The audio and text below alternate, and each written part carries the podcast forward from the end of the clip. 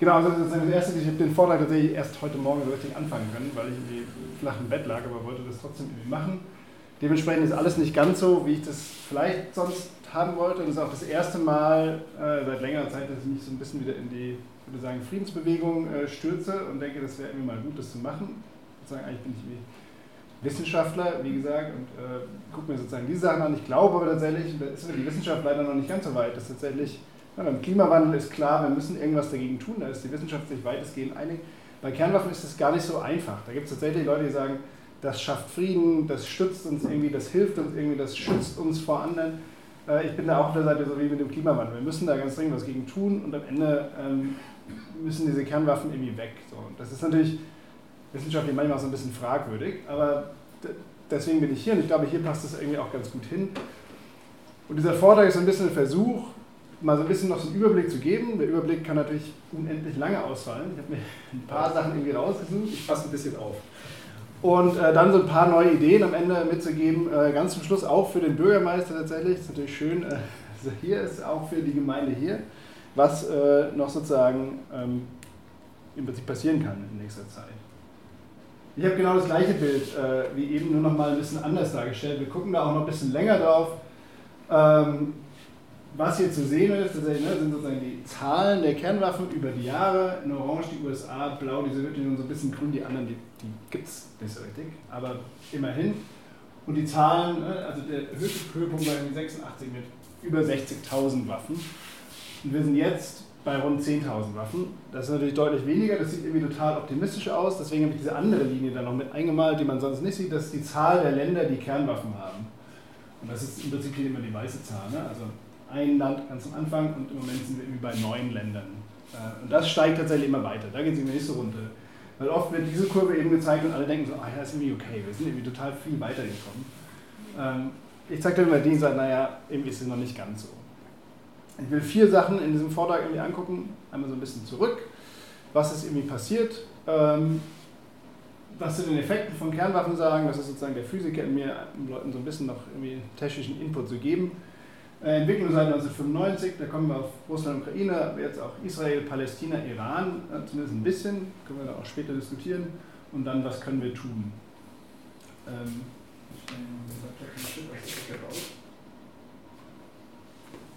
Vielleicht. Ähm, genau.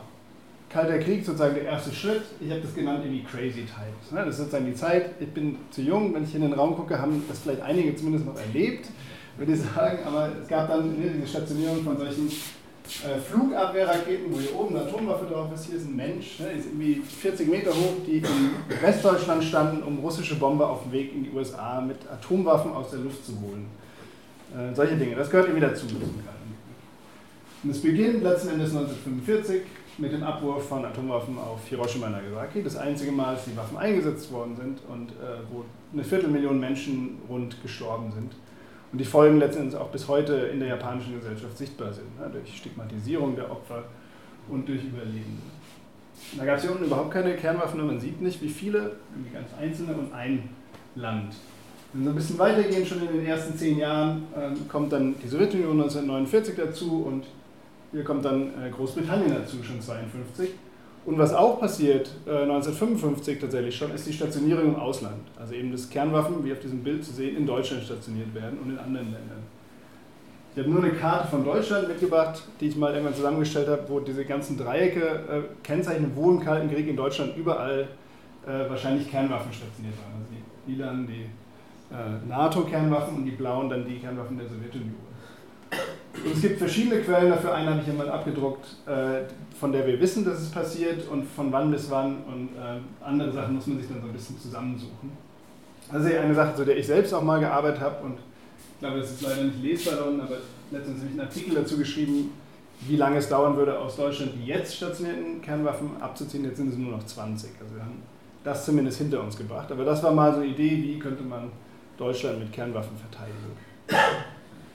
Wenn wir dann ein bisschen weitergehen, nochmal zehn Jahre nach vorne, dann, oder sieben Jahre nach vorne, dann kommen wir zur Kuba-Krise, das ist so das, das Sinnbild, sage ich mal, einer nuklearen Krise, ähm, wo 13 Tage lang alle irgendwie gewartet haben, was passiert jetzt eigentlich? Äh, und sozusagen alle ihre, ähm, ihre ähm, na, Warnstufen sozusagen hochgefahren haben, die USA und die Sowjetunion, und es bis zu dem Punkt gab, dass letzten Endes ein russischer U-Boot-Kommandeur kurz davor war, letzten Endes einen nuklear bestückten Torpedo zu nutzen, um äh, diese Barrikade der Amerikaner zu durchbrechen und es dann aber doch nicht gemacht hat. Und alle so ein bisschen gewartet haben, wie ist es? Zum Zeitpunkt, wo äh, zwei Menschen äh, sozusagen die beiden Länder regiert haben mit Kennedy und Khrushchev, die, ähm, ja, ich würde sagen, da relativ überlegt rangegangen sind. Äh, wo man sozusagen, ne, wenn man sich überlegt, wer könnte sonst amerikanischer Präsident sein oder amerikanische Präsidentin oder auch in Russland Präsident oder Präsidentin, was passiert, wenn es wieder solche Missverständnisse gibt? Irgendwie schwierig zu sagen. Was man aber sieht, auch in dieser Krise, ne, ist, die USA hatte die absolute Mehrheit an Waffen äh, und die Sowjetunion hatte wirklich nur so eine, also das heißt nur, oder? sozusagen wenige hundert Waffen zu diesem Zeitpunkt. Das war das Kräfteverhältnis damals. Der Peak in den USA ist tatsächlich schon 1967 äh, passiert. Das sieht man auf diesen Bildern auch immer. Ähm, ab dann ging es in den USA abwärts, aber die Waffen wurden besser, genauer und ähm, haben sozusagen den Zweck auch erfüllt, indem es einfach nicht so viele waren. Gehe so ein bisschen weiter in dieser, dieser Zeitskala, nur um diese Zickzackkurve noch zu erläutern. Dieser Anstieg ist äh, China und Frankreich, die 1962 äh, in diesen Club mit aufgenommen wurden. Der nächste Anstieg ist Israel. Da ist es nicht ganz klar, wann das letzten Endes passiert ist, aber das wird so immer in die Mitte der 60er Jahre gelegt. Und dann der ähm, letzte Anstieg dort ist dann ähm, äh, Indien, die 1974 eine friedliche Kernwaffe getestet haben seitdem ist irgendwie bekannt, dass sozusagen Indien auch Kernwaffen bauen konnte. Genau, der NATO-Doppelbeschluss äh, 1979, ähm, das ist vielleicht noch sozusagen, was hier noch irgendwie bekannt ist, was natürlich dann zu ähm, intensiven Protesten auch geführt hat, äh, die sozusagen na, vielleicht mitgeholfen haben, diese, diese Kurve auch zu beenden. Nochmal ein Risikobild und eine weitere Stufe mit eingezeichnet, das ist äh,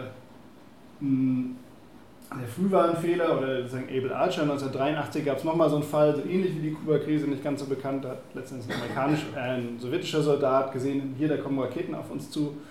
Und dann entschieden, das muss irgendwie ein Fehler sein, er weiß auch nicht genau, warum das jetzt passieren sollte und hat irgendwie sozusagen nicht den russischen Präsidenten geweckt. Und letztendlich zum Glück.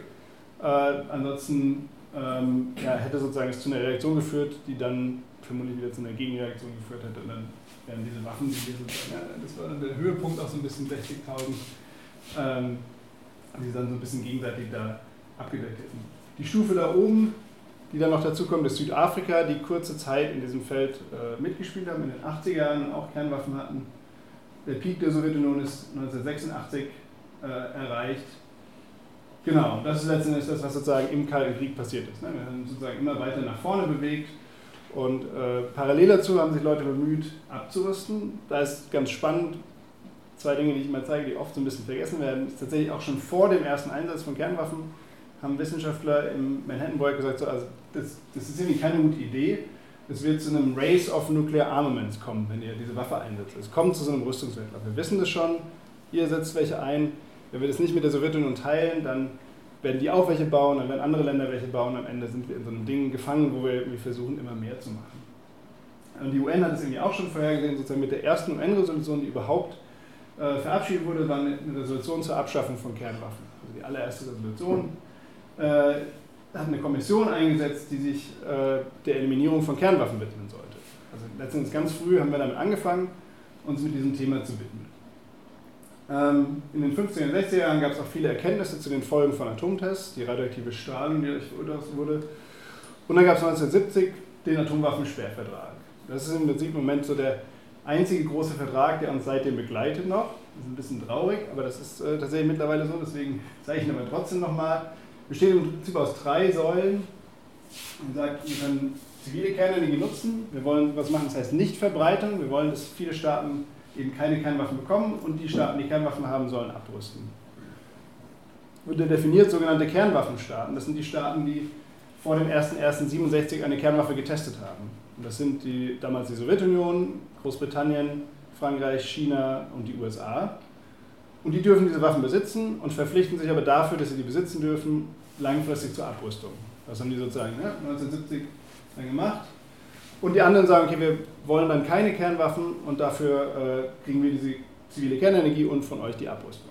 Und im Prinzip warten wir jetzt nun seit 50 Jahren darauf, dass dieses Versprechen irgendwie eingehalten wird.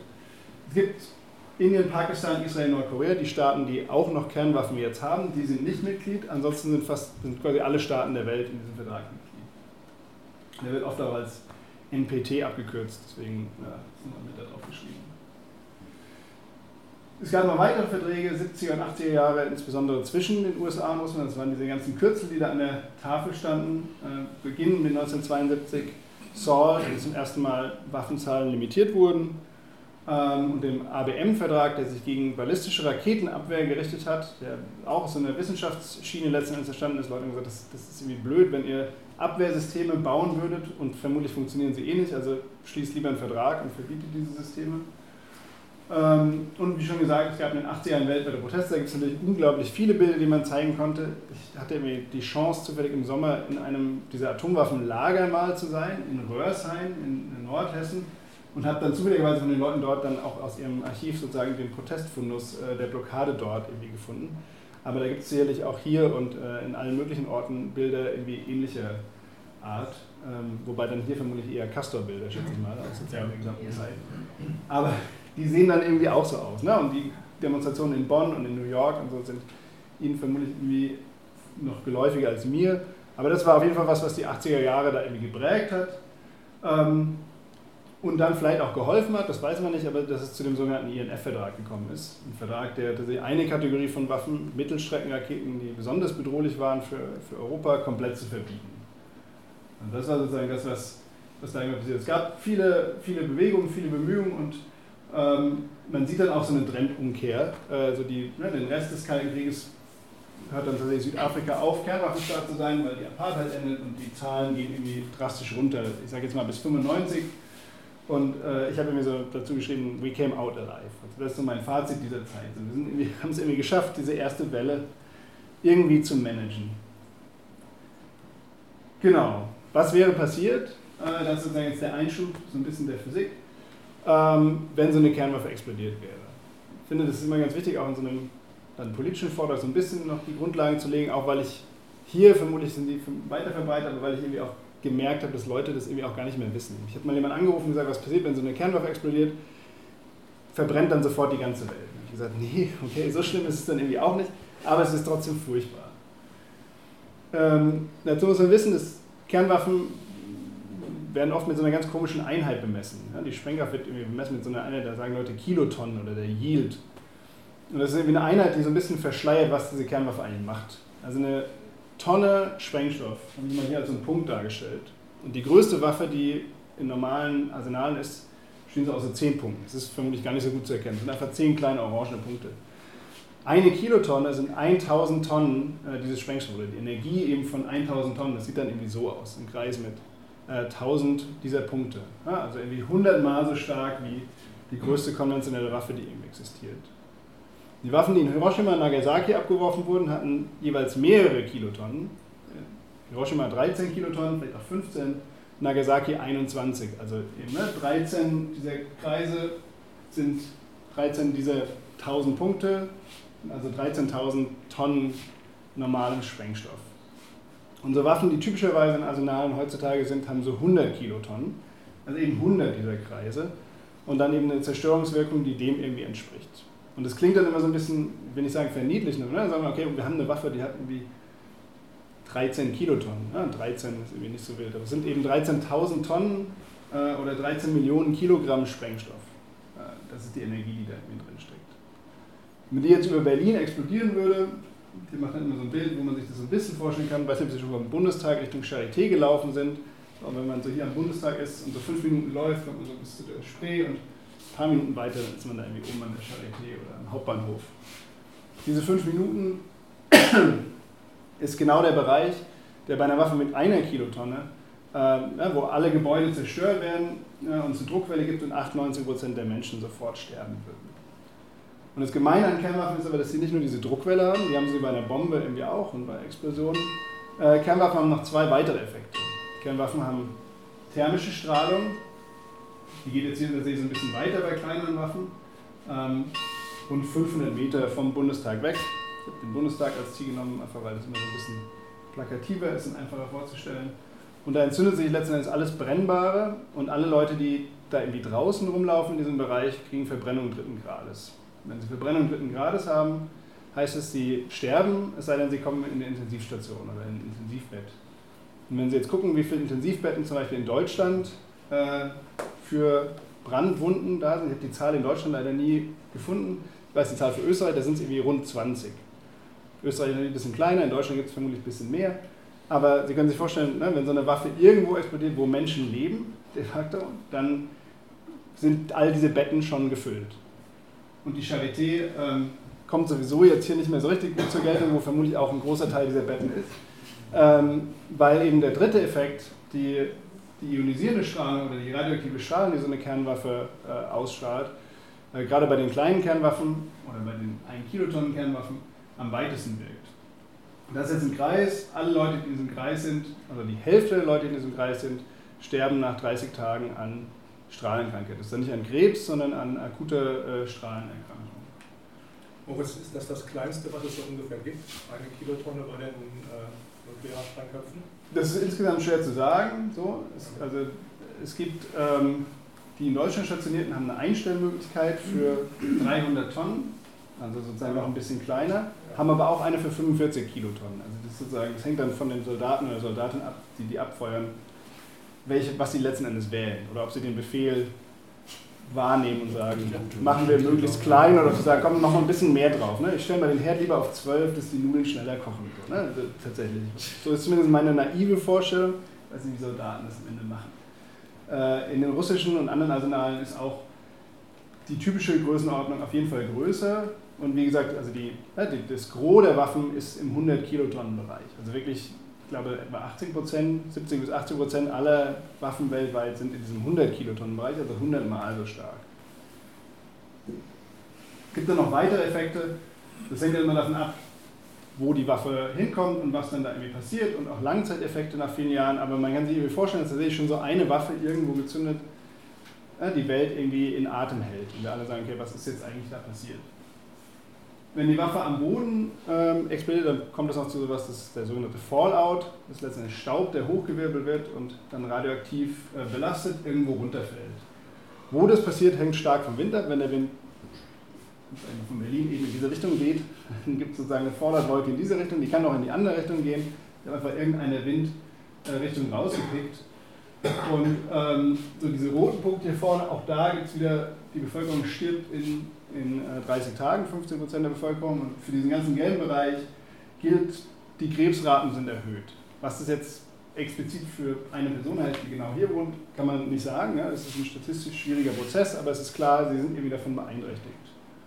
Und es wird sicherlich auch Auswirkungen auf Landwirtschaft haben. Jetzt, jetzt sozusagen der Spreewald, auf jeden Fall wird niemand von uns dann mehr Gurken essen, wenn das irgendwie passiert weil wir gar nicht genau wissen, wie der Mechanismus ist, sozusagen, wird jetzt Radioaktivität in diese Gurke eingetragen oder nicht. Ist aber letztendlich egal. Also, weil wir Angst haben, dass das passiert ist, dann würden wir sagen, okay, machen wir irgendwie nicht. Und es hat also auf jeden Fall viel größere Auswirkungen, als wir denken würden. Es hat auch vermutlich soziale und psychologische Folgen.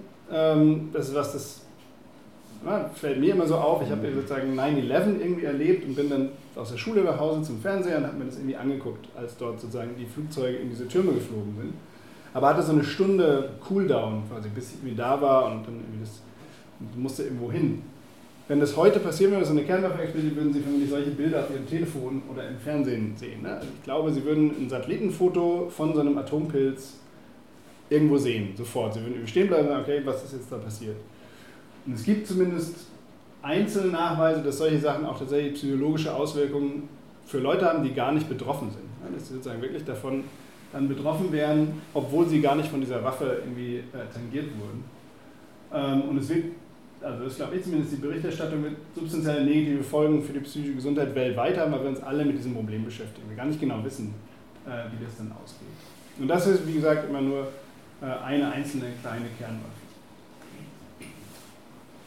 Wieder zurück zu diesem, diesem Bild und letztendlich der Entwicklung seit 1995. Ich nenne das irgendwie, das heute Morgen überlegt, aber ich weiß nicht, ob das reicht, ne? Time of Complacency und eine deutsche Übersetzung für Complacency ist mir auch nicht so richtig eingefallen, aber ein bisschen so eine, es war uns irgendwie egal, ist so ein bisschen mein Eindruck. Es ist auch kein Vorwurf, so, wenn wir nicht verstanden wissen oder so, aber es ist irgendwie so ein, wir haben in dieser Zeit nach dem Kalten Krieg gelebt, sind da irgendwie gut durchgekommen und ähm, stürzen jetzt letzten Endes in so einen neuen Rüstungswettlauf und haben uns da irgendwie nicht so richtig weiterentwickelt. Wenn wir also diese Kurve nehmen, äh, gucke ich mir nur noch diesen rechten Teil jetzt an und sage, okay, was da vorher war, ist irgendwie egal. Und was wir dann sehen, ist schon, ne, es gibt noch irgendwie weiteren Anstieg der Kernwaffenstaaten. Also da kommt irgendwie dann noch Pakistan dazu und Nordkorea. Ähm, und hier geht es schon nochmal ordentlich runter. Also von 30.000 geht es eben runter auf 10.000, was ja irgendwie schon ganz ordentlich ist. Eine dieser 10.000 hat diese Auswirkungen, die wir da haben, tendenziell mehr, weil sie stärker sind. Und was man auch sieht, wenn man da so reinzoomt und diesen Part am Anfang weglässt, ist, irgendwo hört hier dann so ein bisschen was auf. Also es ist irgendwie einfach so, es geht einfach immer nicht mehr weiter. Es geht also irgendwie immer runter, aber ja, also hier passiert dann irgendwie nichts mehr. Also gerade die letzten zehn Jahre sind die Reduktionen auch bei den USA und Russland ähm, letztendlich marginal. Also geht es dann noch um Einzelne, die sie sozusagen erneuern oder die eben zu alt werden. Also dass sie sagen, wir machen substanziell irgendwie, was mit unseren Arsenalen passiert nicht. Und äh, wie Markus sagte auch, in vielen anderen Ländern geht es eben nach oben. Ähm, ganz viele dieser Verträge, die so verhandelt wurden in dem Kalten Krieg, äh, sind mittlerweile nicht mehr existent. Der ABM-Vertrag für diese ballistische Raketenabwehr war der erste, der ist 2001 noch unter der Bush-Junior-Regierung irgendwie aufgekündigt wurden. INF-Vertrag, das war vor vier, fünf Jahren, da haben die USA und Russland quasi letztendlich gemeinsam gesagt, also irgendwie passt uns das nicht mehr und wir würden diese Mittelstreckenraketen gerne wieder entwickeln. Äh, der letzte Vertrag, der aus diesem SALT-Vertrag der 70er Jahre hervorgegangen ist, der New Start-Vertrag, der eine Obergrenze für äh, aktive strategische Systeme äh, bereitgestellt ist, jetzt auch in diesem Frühjahr aufgekündigt worden von Russland. Ähm, und damit gibt es jetzt letztendlich kein Limit mehr oder kein äh, vertragliches Limit für die Waffen von den USA und äh, Russland. Für die anderen gab es tatsächlich noch nie ein Limit. Andere Verträge, die mir wichtig sind, zum Beispiel der Iran-Deal, der Vertrag, der letztendlich verhindern sollte, dass der Iran Kernwaffen entwickelt, äh, wurde auch von den USA und von dem Iran aufgekündigt. Und auch jetzt ganz kürzlich, gerade vor einigen Wochen, wurde von den USA der Teststoffvertrag aufgekündigt, nicht von, den USA, von Russland der Teststoffvertrag aufgekündigt. Muss man dazu sagen, dass die USA diesen Vertrag nie wirklich ratifiziert haben. Also die haben sozusagen gesagt, wir wollen Mitglied werden, aber bei der Parlamentsentscheidung in den 90er Jahren schon haben sie nicht die notwendige Zweidrittelmehrheit bekommen und sind diesem Vertrag nie beigetreten. Ne? Und Russland kann man darüber streiten, ob sie sozusagen jetzt das Gleiche machen oder jetzt sozusagen im Krieg sagen, wir erhöhen irgendwie den Druck. Ähm, sind sozusagen aus dem Vertrag ausgetreten. Es ist auch unklar, ob es mit diesem Vertrag tatsächlich weitergeht. Also es ist eigentlich ein sehr erfolgreicher Vertrag, aber äh, da geht es nicht weiter. Auch in diesem Nichtverbreitungsvertrag, ähm, den ich am Anfang hatte, gibt es im Moment keine Fortschritte. Also die, diese Staaten dieses Vertrages haben sich hier 1995 getroffen und haben gesagt, das ist ein toller Vertrag. Äh, der war eigentlich bis 1995 sozusagen zeitlich begrenzt und wir wollen uns das dann angucken.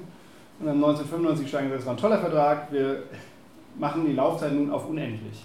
Statt irgendwie nochmal irgendwie eine Jahresfrist irgendwie reinzuschreiben, haben sie gesagt, okay, läuft so gut, ähm, wir setzen diesen Vertrag nun auf unendlich und treffen sich seitdem immer alle fünf Jahre. Immer wenn sozusagen hier und dazwischen 2000, 2005, 2010, 2015, um diesen Vertrag äh, sich anzugucken.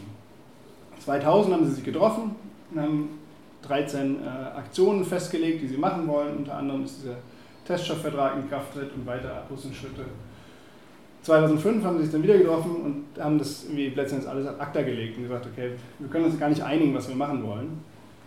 Ähm, dann haben sie 2010 sich wieder getroffen und gesagt, okay, wir machen jetzt einen Actionplan, haben ganz viele Aktionen aufgeschrieben, sich darauf geeinigt und 2015 wieder gesagt, naja, hm, wissen auch nicht mehr so genau, finden wir gar keine so gute Idee mehr, die Weltlage hat sich verändert, was wir da vereinbart haben. Passiert nicht und äh, tatsächlich 2020 bzw. 2022 wegen Corona verschoben, sozusagen dieses Treffen, war auch ein Treffen, wo einfach nichts bei rausgekommen ist. Also das ist also ein bisschen so das Maß dieser Dinge in diesem Verlag, geht einfach nicht so richtig was voran. Ich war 2022 auch bei dem Treffen und man sieht, also finde ich tatsächlich auch unter den Diplomatinnen und Diplomaten, die dann so über die Gänge laufen, dass sie da einfach nur so sind und so ihren Kram abarbeiten. Sagen dann, okay, wir sind irgendwie jetzt hier, wir müssen diesen Vertrag weiter vorantreiben, es ist eine schwierige Situation, aber wir, also so gefühlt, wir rechnen nicht damit, dass hier irgendwie irgendein Impuls ausgeht, der irgendwas verändern würde, sondern wir versuchen das irgendwie am Leben zu erhalten, weil wenn dieser Vertrag auch wegbrechen würde, dann könnten natürlich alle die Staaten, die jetzt äh, keine Kernwaffen bauen dürfen, dann auch Kernwaffen bauen. Das heißt, dieser Vertrag ist auch nur von den fünf Atommächten ausgehandelt. Nee, da sind alle Staaten der Welt fast so. Mitglied. Okay. Genau, also es sind sagen knapp 200 Staaten Mitglied, Mhm. eben mit den Ausnahmen Indien, Pakistan, Israel, Nordkorea, die Kernwaffen haben, aber tatsächlich, ich weiß nicht, ob der Südsudan, der so als neues Land immer dazu, der war irgendwann mal nicht Mitglied, aber das war, weil sie halt ein neues Land waren, aber sonst sind wirklich alle Länder Ja.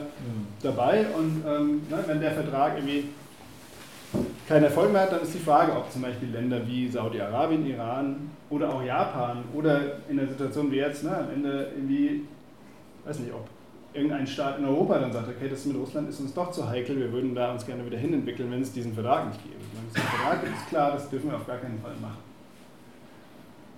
Mm. Es gibt weitere Entwicklungen seit äh, 1995 oder sozusagen in den letzten Jahren, das sind Modernisierungsbemühungen.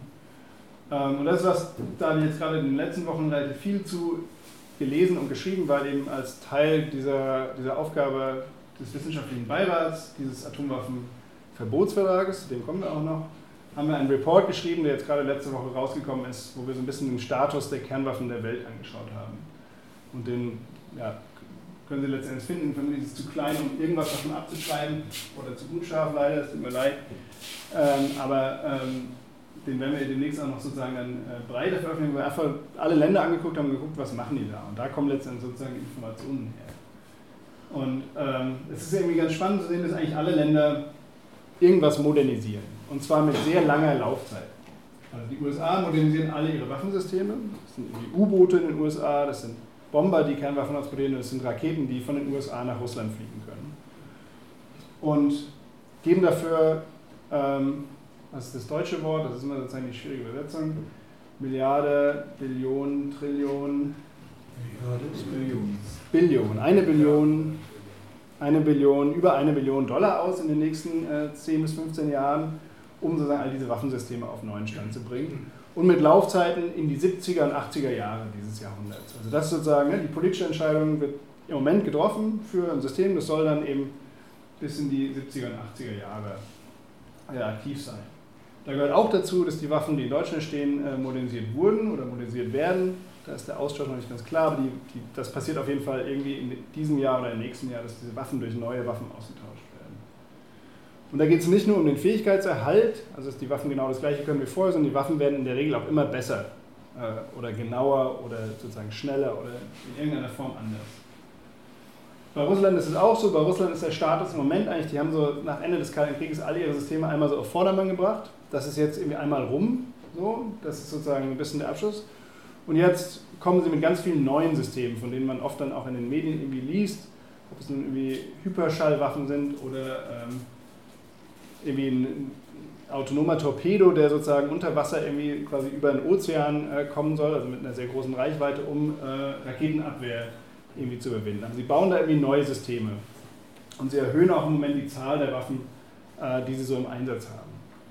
Großbritannien ähm, hat tatsächlich nur noch U-Boote, aber die werden auch modernisiert. Da ist sozusagen die neue Generation in Planung, auch wieder mit so einem Zeithorizont, ne?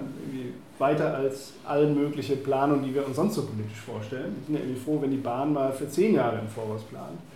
Das ist irgendwie auf jeden Fall ne, bis 40, 50 Jahre im Voraus. Und die Großbritannien, äh, die Briten haben gesagt, wir wollen mehr Kernwaffen haben. Das haben sie vor drei Jahren schon vor Beginn des Ukraine-Krieges gesagt, haben gesagt, irgendwie ist die Weltlage komisch.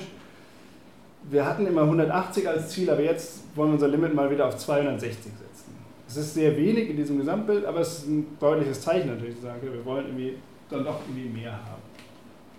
Frankreich ist eigentlich das einzige Land, von dem alle sagen, da passiert irgendwie nicht viel oder da passiert nicht mehr, aber auch dort wird alles, äh, was sie haben, die Franzosen haben U-Boote und Flugzeuge, wird irgendwie modernisiert.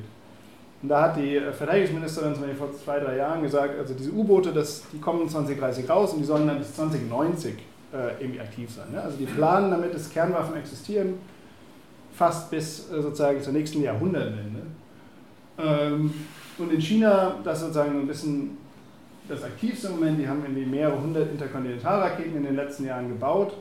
Da wissen wir noch nicht, ob da Nuklearwaffen drauf sind, vermutlich im Moment noch nicht.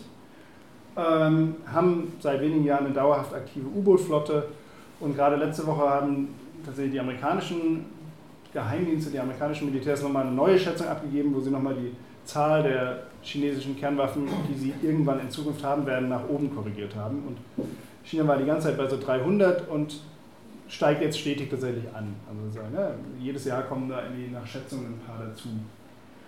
Und für die anderen Staaten, die jetzt hier nicht genannt sind, Indien, Pakistan, die rüsten konstant weiter auf tatsächlich. Die Kurve sieht konstant steigend aus.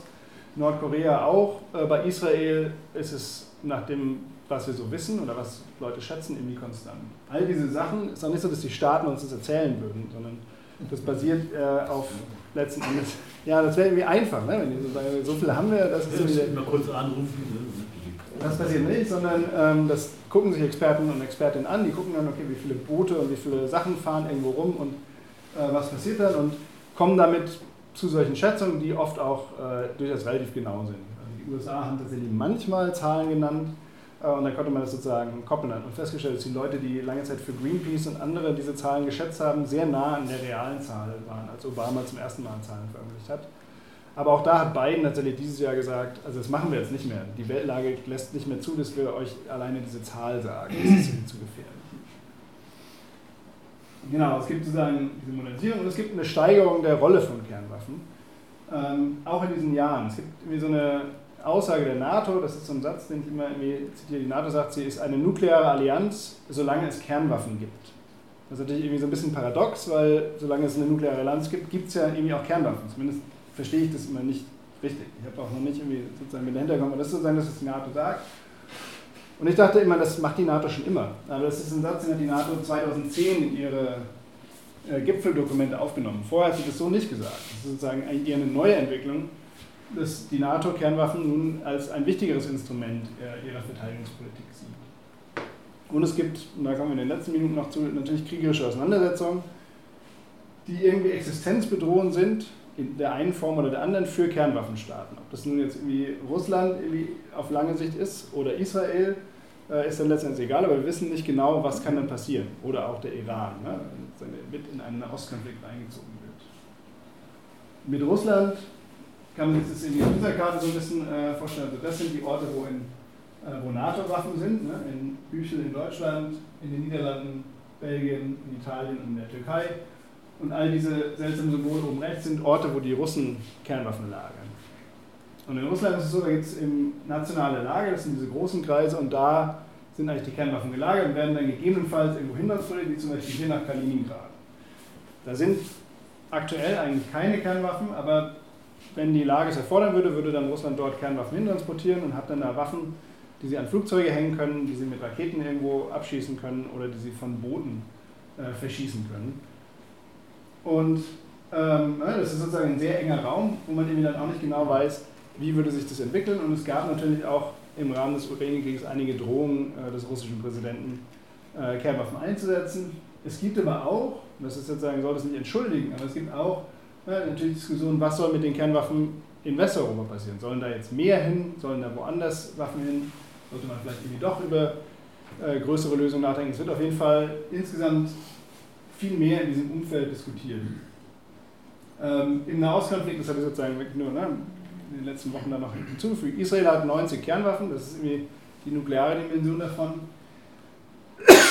Der Iran intensiviert seit dem Ende des äh, Abkommens die Uranerreicherung.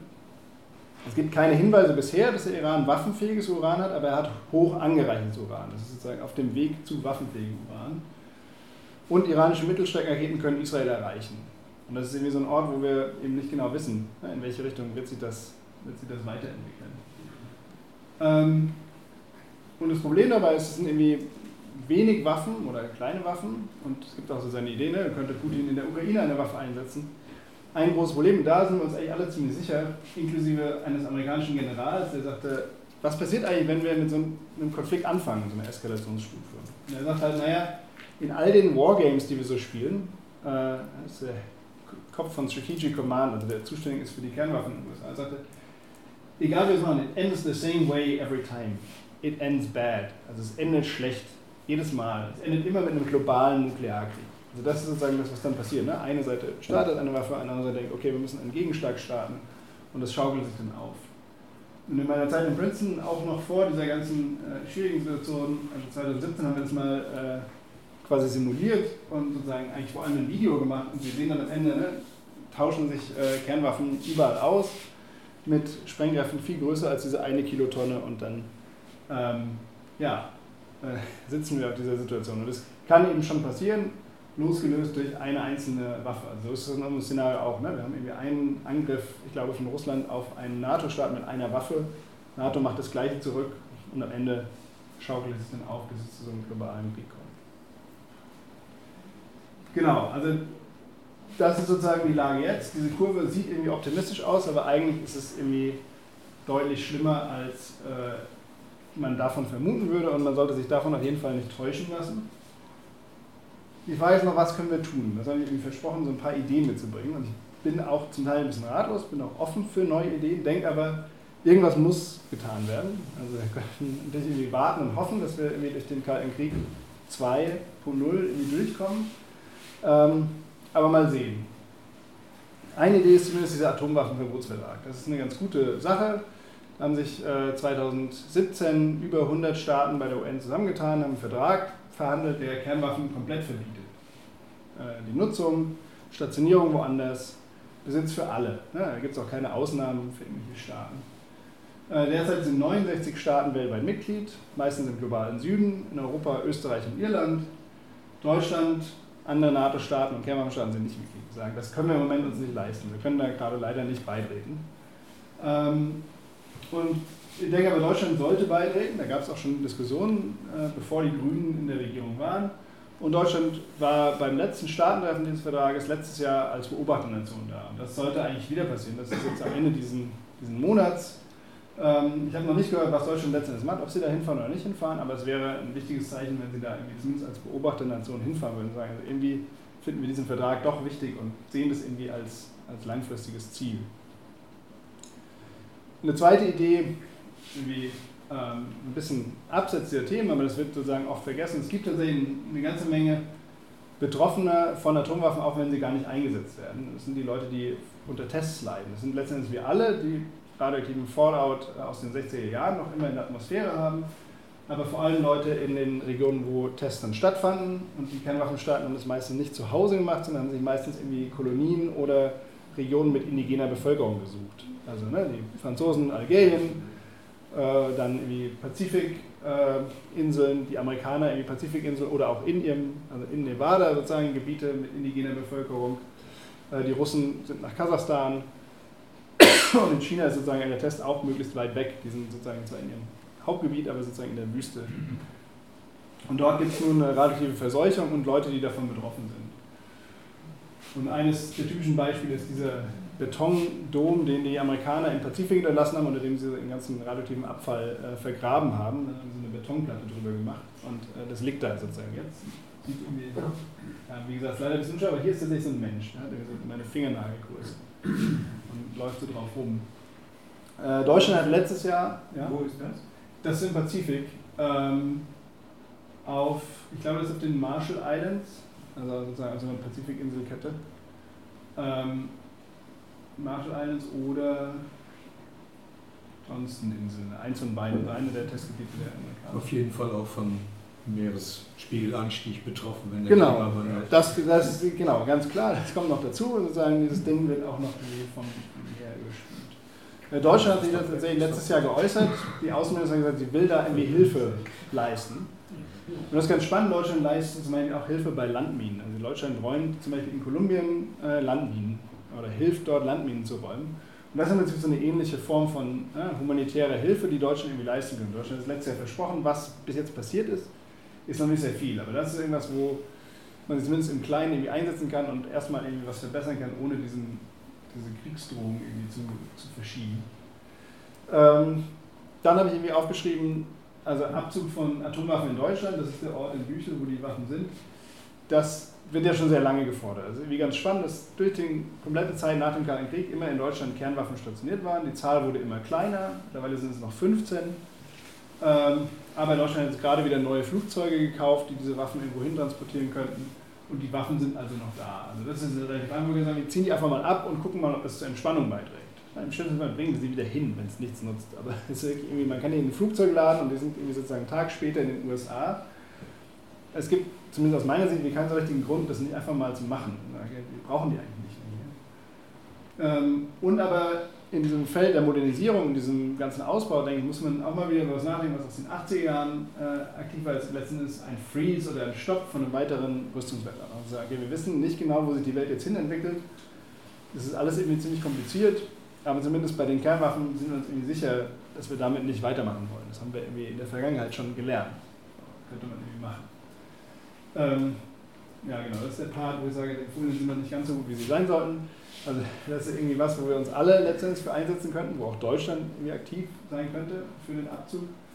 Ähm, und ähm, ja, das ist ein Thema, was wir grundsätzlich irgendwie wieder besprechen können, ne? was eine Weile lang, glaube ich, nicht so richtig zu Wort kam. Also wenn wir gesagt haben, wir müssen diese Waffen abziehen, haben Leute gefragt, was denn für Waffen eigentlich? Wieso sind denn da überhaupt noch Waffen?